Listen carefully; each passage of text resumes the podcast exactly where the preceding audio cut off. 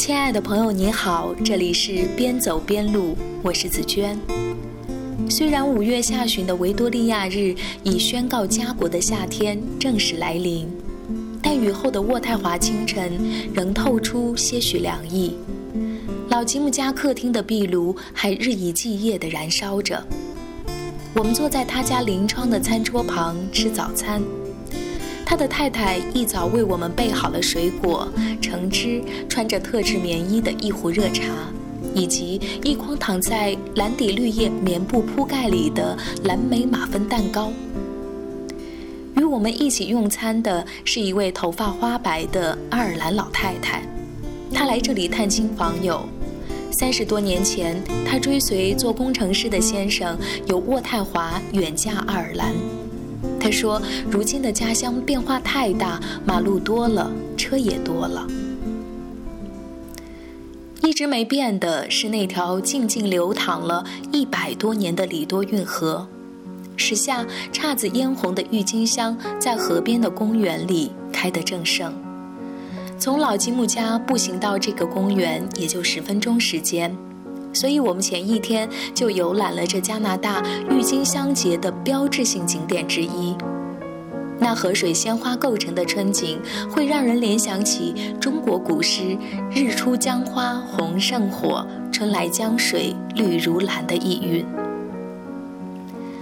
当我将自己直播的郁金香视频展示给这位爱尔兰老太太的时候，她用幽缓的语气问我：“你知道朱莉安娜公主吗？”我笑着答：“当然知道，正是因为这位荷兰公主与家国之间的深情厚谊，才有了这延续了半个多世纪的一年一度的郁金香节，也吸引世界各地的人们慕名前来。这个时节的渥太华所有酒店也因此爆满，我们只能住到老吉姆在自家开办的民宿里。那就讲讲与朱莉安娜公主有关的缘起故事吧。”上个世纪四十年代，也就是第二次世界大战期间，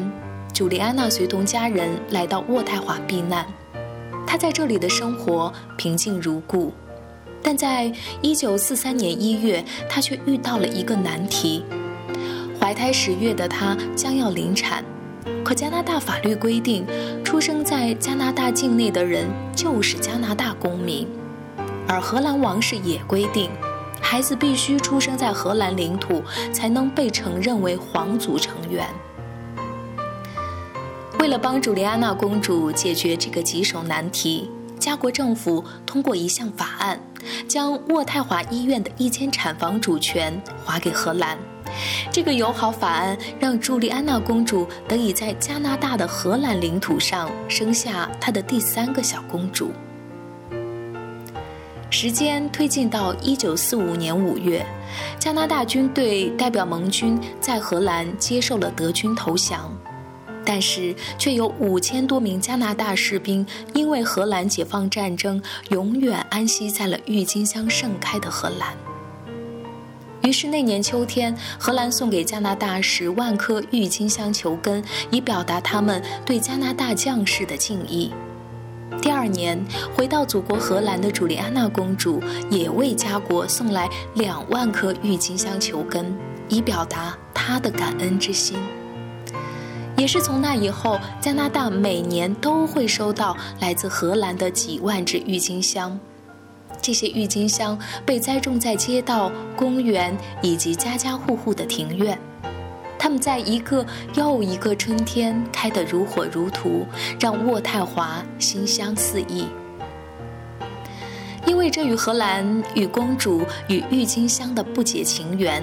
从1953年至今，渥太华每年五月都会举办郁金香节，让世界各地的人们都能领略到这繁花似锦的城市美景。于是，在这个季节的渥太华，总能看到不同肤色、不同族裔的男女老少，在如锦缎、如水粉画的花坛前留下如花笑靥，这让春天的渥太华有着别具一格的生机勃勃。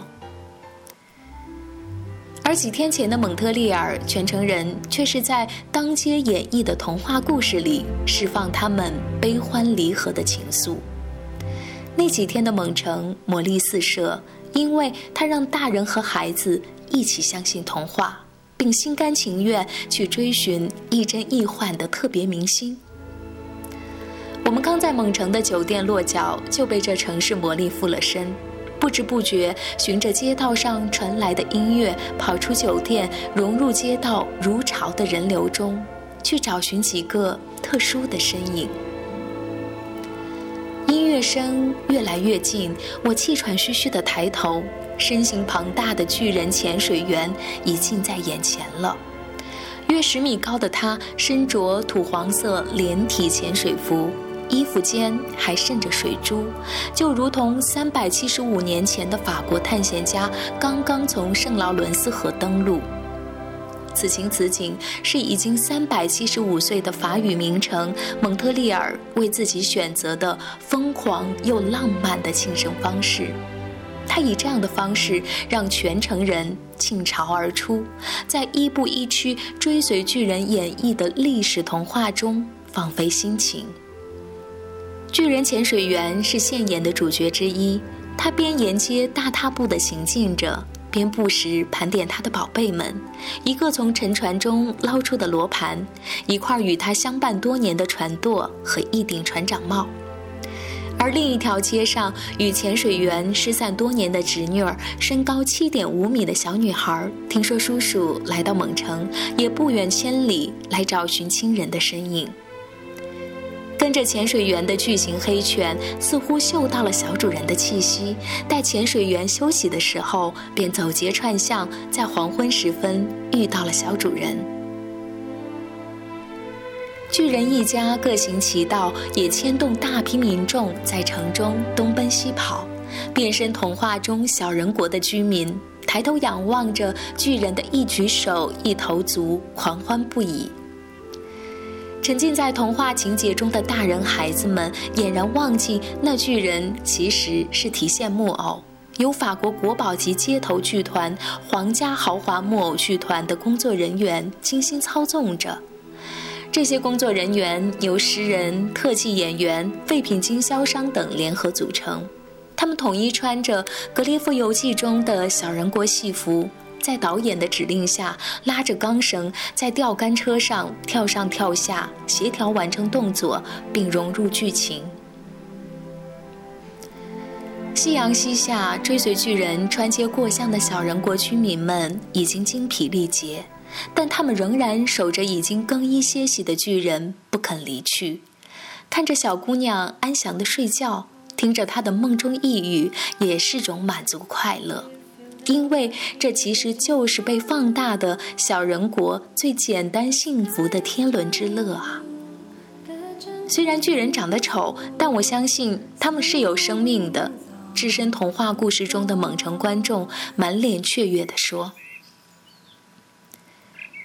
小女孩与潜水员叔叔在第三天团聚，蒙城的童话结束，沃都的鲜花也凋零谢幕。”人们又各自回到庸常，但我相信他们从美景和故事中获得的欢乐会持久抚慰心灵，从此也会更懂珍惜的寻常含义。Fly, fly, fly upon the sky, bluebirds delight day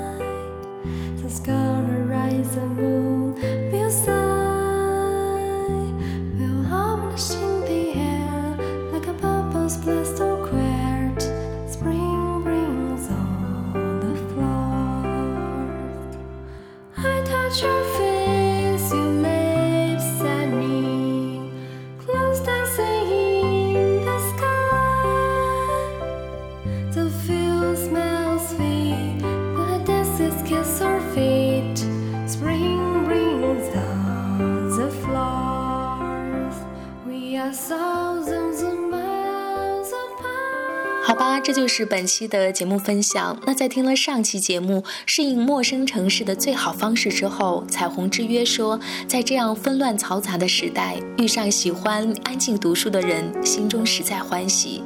也想起多年前我们几位海外游子办起的包包小书。在听了之前的节目，我们的人生目标不是枯燥数字之后，真的只是梦一场。说生活和未来充满未知，但自己将会如何去做却是已知。那就在未知中寻找明天吧。那么，在这里，我也请获得这期节目福利的听友代代通过我的微信公众号“边走边录”发给我你的通讯地址，西西会为你寄出由他本人签名的摄影集《人在北京》。好吧，这就是本期所有的节目分享了。感谢你的收听。如果喜欢这期节目，还请记得转发到你的朋友圈。如果想要阅读本期节目的详细内容以及了解本期节目的背景音乐，还请关注我的微信公众账号“边走边录”。紫娟在家国提前祝大家端午并六一快乐。拜拜